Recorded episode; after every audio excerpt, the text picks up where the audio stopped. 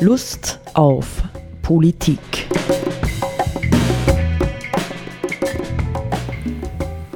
Liebe Hörerinnen und Hörer des Freien Radios Freistadt, Sepp Kiesenhofer und Roland Steidl, begrüßen Sie zu einer neuen Sendung Lust auf Politik.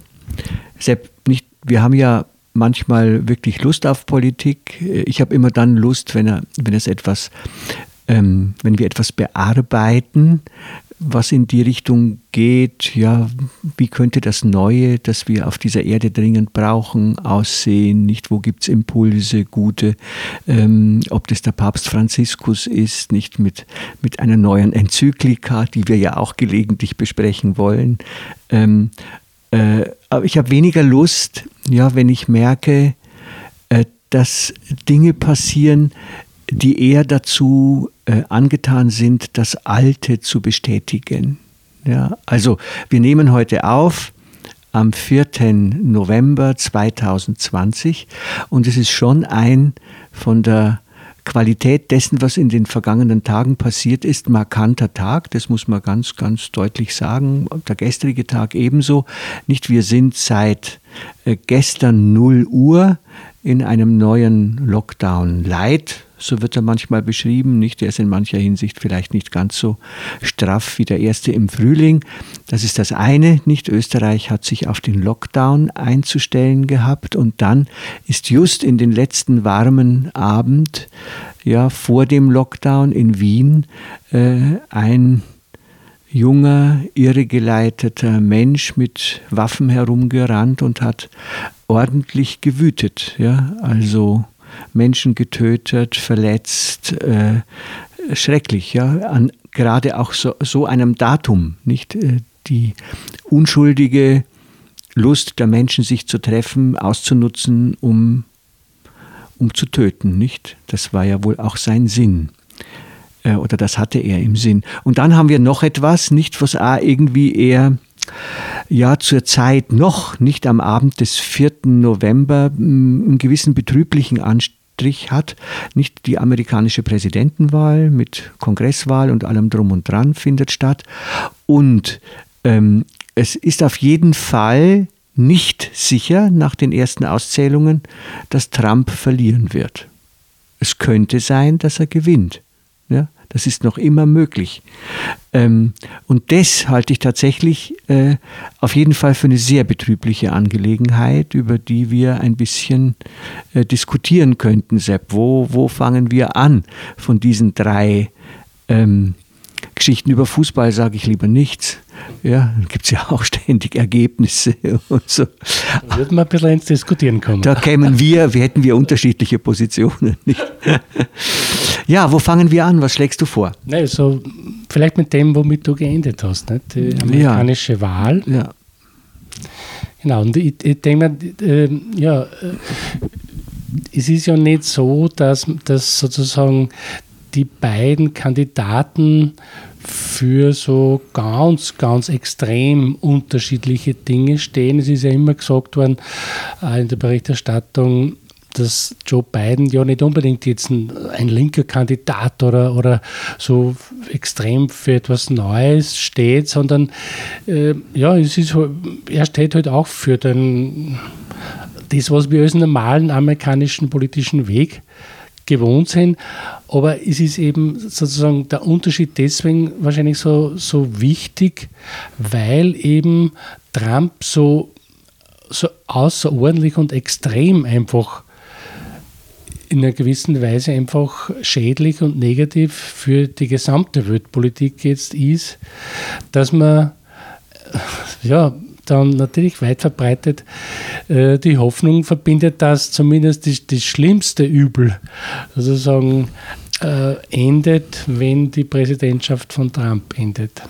Also, wir haben ja bei anderer Gelegenheit schon mal erwähnt gehabt, dass die Greta Thunberg, die ich sehr schätze, du glaube ich auch, nicht, dass die ja mal gesagt hat, so in einem, in einem Interview, nicht in einem Interview gesagt hat, ähm, sie glaube, dass äh, Donald Trump für den Klimaschutz wesentlich mehr getan hat, als ihm selbst je zu Bewusstsein kommen wird, nicht, weil er halt doch äh, dazu, äh, die Menschen dazu motiviert hat, sich verstärkt äh, zu solidarisieren für den Klimaschutz. Klimaschutz, nicht?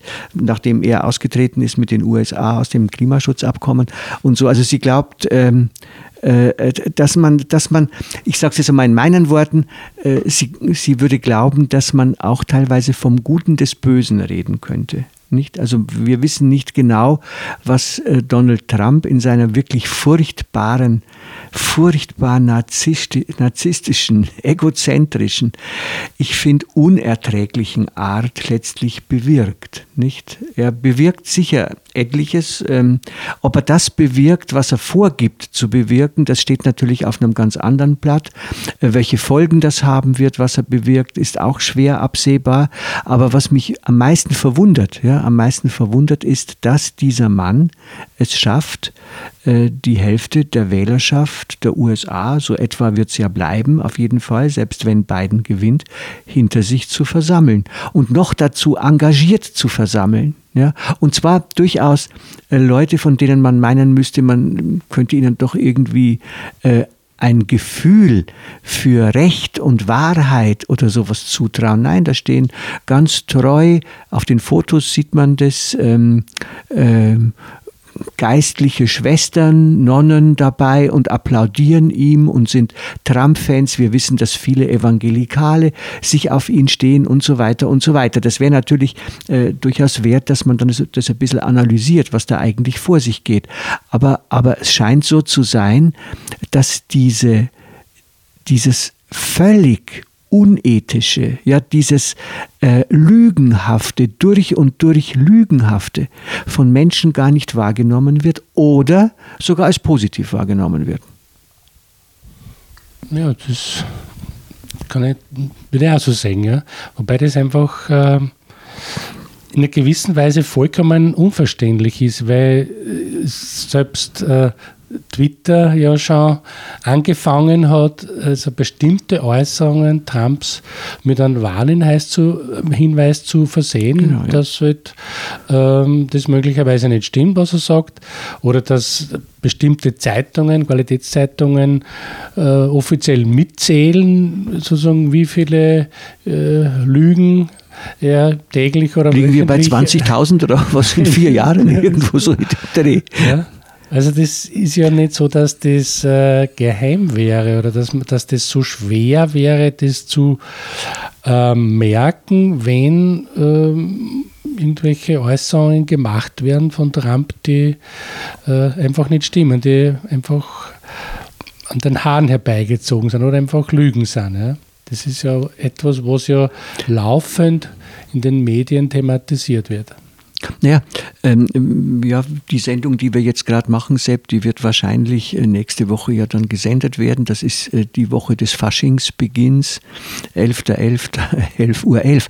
Verstehst du, wenn, wenn dieser Typ, ja, ähm, irgendwie ein Faschingsmacher, Narr, Clown, irgendwas, ja, der sich ähm, über, die, mh, mm, über die Medien gut verkauft wäre, würde ich ja, würde ich ja sagen, genial, ja.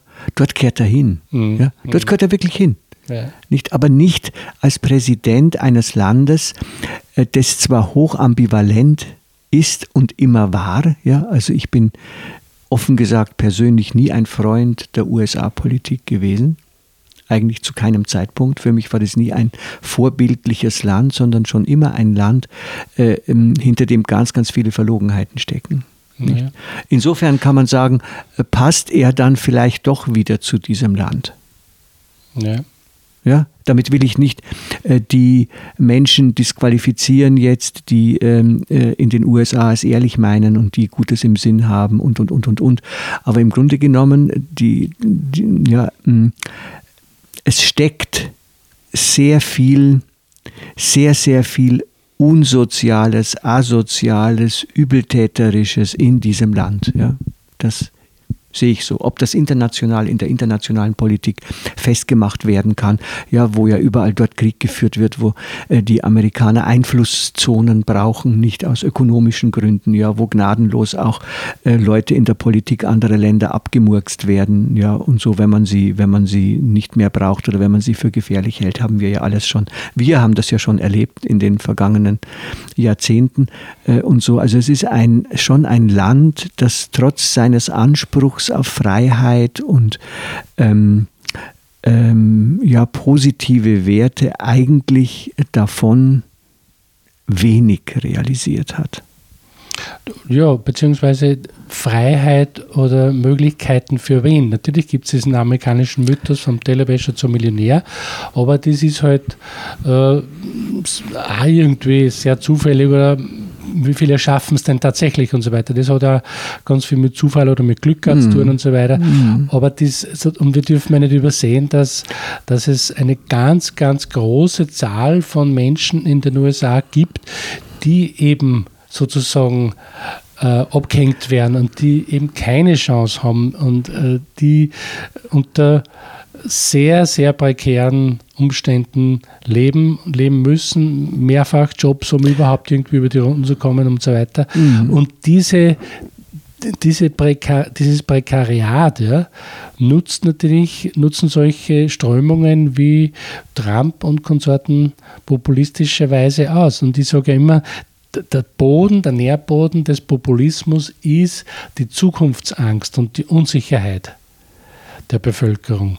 Die Leute warten sich äh, so etwas wie, wie eine Zukunft und, und, und äh, Möglichkeiten im Leben voranzukommen und, und ja, ein gutes Leben zu haben. Und wenn man sieht, dass man eigentlich nur mit Problemen und mit, mit äh, Schwierigkeiten konfrontiert ist und eigentlich dann auch nicht wirklich von, von staatlicher Seite ausreichende Unterstützung kriegt, dann ist man geneigt, solchen Leuten zu folgen, die eben all das versprechen und natürlich dann nicht halten, nicht? weil sie genau das Gegenteil betreiben, wie wir wissen. Nicht? Na, das, das, das, Seltsame ist für mich eben nicht, und möglicherweise stößt man da auch auf ein Bildungsthema, aber es kann nicht nur dies sein, ja, dass ähm, es ja durchaus auch gerade diese abgehängten Leute sind, die Donald Trump wählen. Ja, es ist ja keineswegs ja. so, dass man sagt, Natürlich. die sozial Schwachen äh, wählen jetzt die Demokraten, weil die versprechen Obamacare oder die versprechen andere positive soziale äh, Entwicklungen. Nein, es sind also gerade auch die Abgehängten, die sich von diesem Typen etwas versprechen. Ne? Ich kann immer nur von Typ reden, aber ich will nur etwas eben dazufügen. Nicht ähm, das scheint ja gut zu funktionieren im Rechtspopulismus, dass man sozusagen das Establishment anprangert ja, und sagt, ich bin ein, eine Alternative zum Establishment und meine Gegner sind das Establishment nicht. Dabei wäre doch bei ihm so unendlich leicht zu sehen, dass er ein ein, ein Idealrepräsentant des Establishments ist. Ja, irgendwie selber mit einer Million von seinem Vater ausgestattet, halt sich dann ein Imperium halbwegs geschaffen hat, keine Steuern zahlt, ja, am liebsten irgendwo im Golfclub umeinander rennt oder so. Ja, dass den Leuten nicht auffällt, wie verlogen ja, seine Strategie ist, seine Kommunikationsstrategie. Das wundert mich und da kann ich denken, das muss etwas ähm, ich habe noch einen tiefer liegenden Gedanken dazu, aber das muss tatsächlich etwas äh, auch mit Bildung zu tun haben. Also dass Menschen sich gar nicht kein Bild mehr machen können, ja, sondern tatsächlich überflutet werden von Bildern, die man ihnen vorgibt innerhalb bestimmter sogenannter Informationsblasen, die aber in Wirklichkeit Desinformationsblasen sind.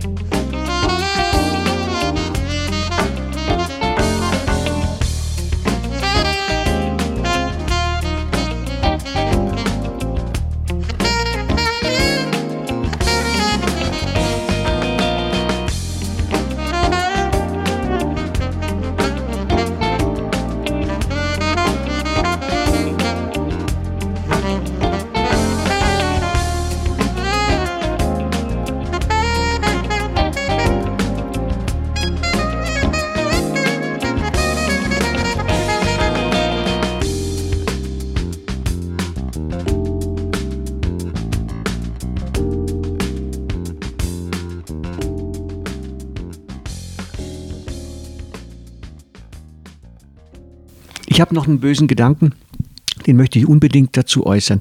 Der beschäftigt mich sehr, seitdem ich weiß, äh, dass es wohl so ist. Nicht? Wir kennen ja, das ist ein Stück Ausflug in die Philosophie oder Religionsgeschichte, diese These von Max Weber, ja, der ja gesagt hat, ähm, der Protestantismus also dazu zählt ja in gewisser Weise auch die evangelikale äh, Richtung, die mehr oder weniger äh, spirituell religiös die USA beherrscht, ja, hätte ganz maßgeblichen Anteil daran, das Leistungssystem, also das kapitalistische Leistungs- und Profitsystem entwickelt zu haben. Und zwar aus einem sehr einfachen Grund. Und das ist tatsächlich etwas, was in der in der amerikanischen Bevölkerung, gerade in der religiösen Bevölkerung, sehr verankert ist. Ja, und dies ist der Gedanke, dass sich der Segen Gottes, den ein Mensch erhält, im ökonomischen Erfolg spiegelt. Ja?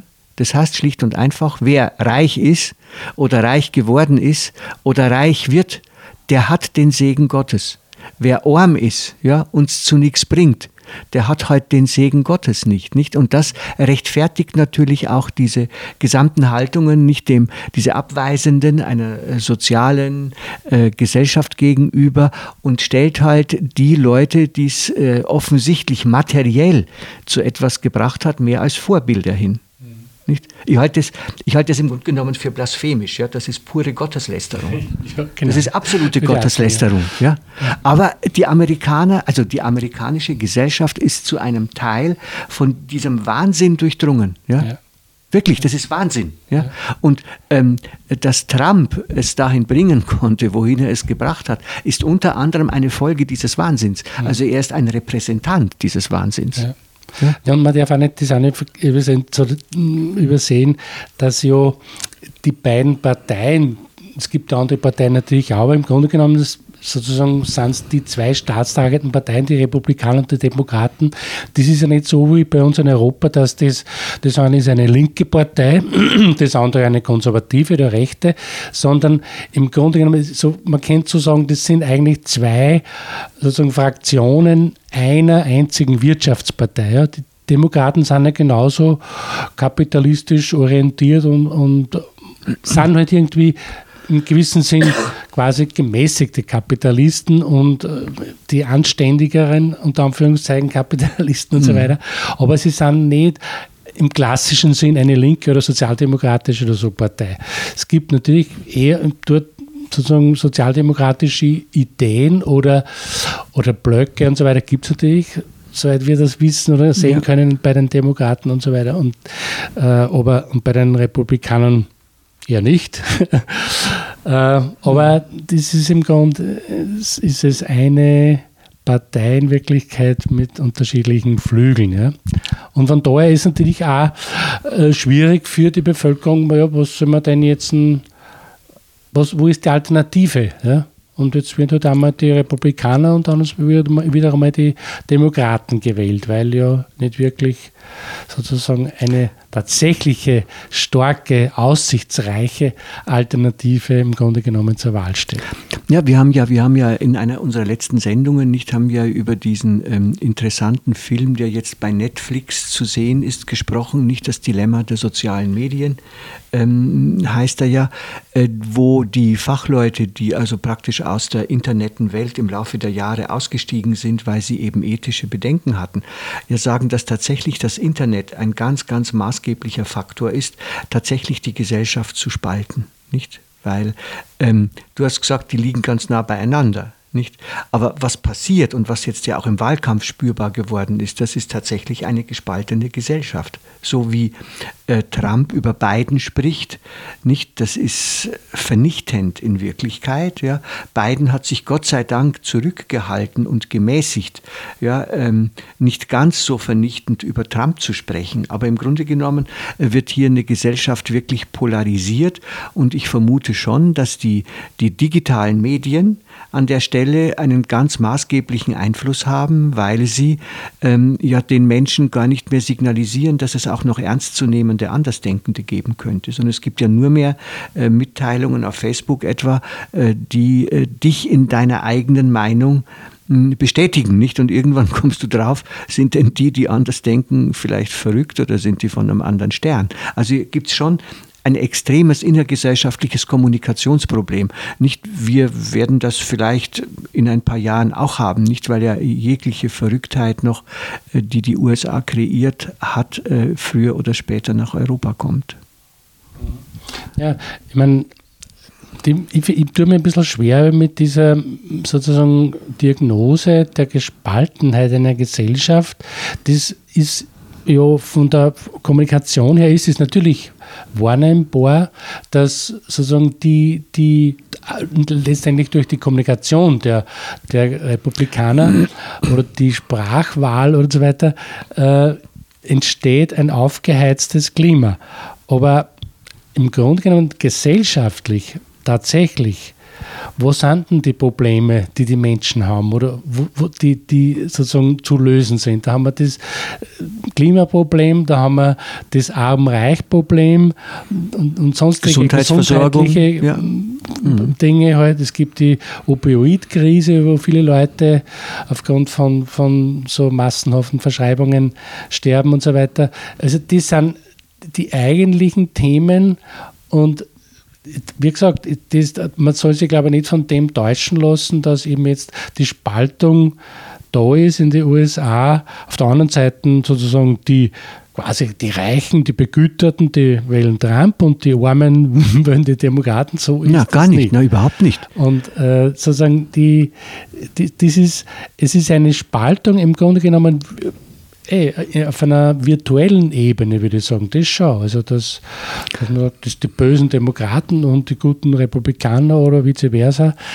Äh, aber wie gesagt, also die, wenn man die, die tatsächlichen Verhältnisse anschaut, ähm, tue ich mir schwer, wo ich dort ja. den Spalt orten soll. Ja, es ist absolut antidemokratisch, was dort passiert. Verstehst du? Normalerweise würde man ja sagen, und das war ja gute Tradition in Demokratien. Abgesehen davon ist ja, sind die USA keine Demokratie, nicht? Ähm, heute war ein. Plutokratie.